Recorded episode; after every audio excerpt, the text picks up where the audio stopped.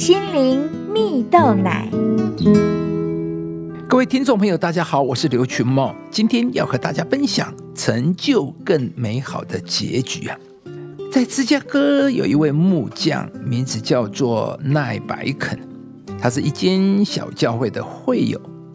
在一个星期六上午，奈白肯到教会帮忙钉制大型的木箱啊。为的是要装许多教会准备要捐给孤儿院的玩具啊！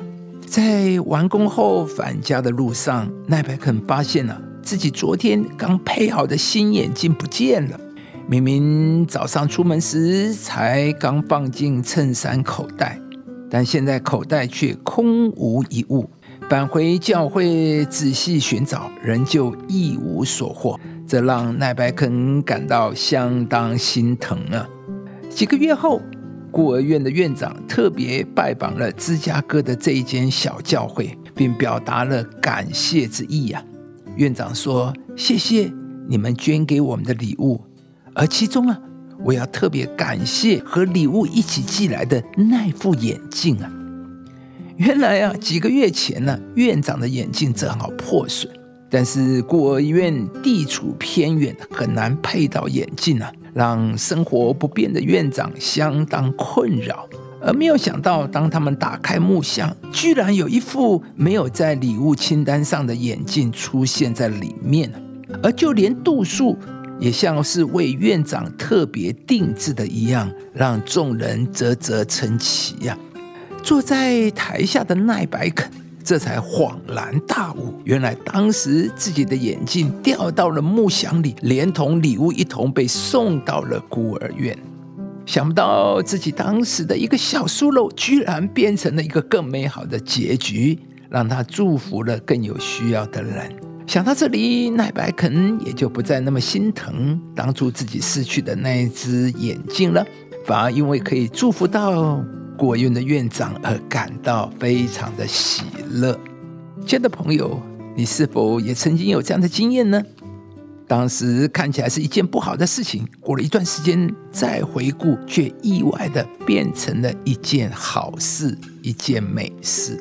丢失一副新眼镜，想必是相当心疼的。但这个意外的小插曲，却意外的祝福了孤儿院院长，成就了一件更美的事。在圣经中也有许多成为他人祝福的故事，其中有一个故事说到，有一个人叫做约瑟，他小的时候就被哥哥卖到了埃及当奴隶，后来呢又被陷害，被关在监牢里面，但是约瑟却也因此在埃及的牢房里认识了皇宫的官员。而后来，在官员的推荐下，约瑟进到了皇宫，更后来当上了埃及的宰相。不仅解决了饥荒的困境，还有能力接他的父亲和兄弟到埃及地居住。而约瑟呢，不但祝福了埃及的百姓逃过饥荒，更成为了他整个家族的祝福。与家人重逢后的约瑟。他对哥哥们说：“从前你们的意思是要害我，但上帝的意思是好的，要保全许多人的性命，成就今日的光景。”亲爱的朋友，上帝的意思是好的。或许生活中会遇到许多不如心意的事，但我们可以拥有像约瑟的眼光，相信上帝对我们的心意总是好的。不论现在你手中的事物进展如何，最后都能在上帝的手中变成更美好的结局。今天，让我们一起持续期待吧。当我们换个眼光看待环境，必定能够看见上帝在我们生命中做成更大更美的事。透过我们的遭遇，成为他人的祝福，成就更美好的结局。人心筹算自己的道路，唯耶和华指引他的脚步。